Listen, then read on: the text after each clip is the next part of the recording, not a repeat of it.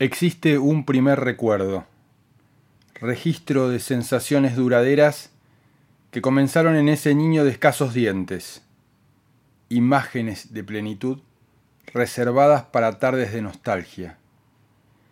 Siempre he sido yo, aún sin serlo, sin saberlo. También en ese viaje de años donde construí mi propio laberinto. Allí también estaba esperándome este encuentro.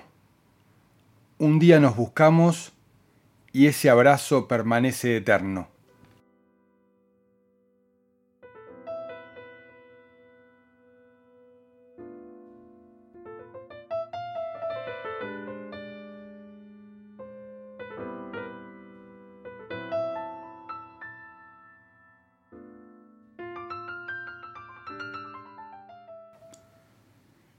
Permanecer en mi sonrisa.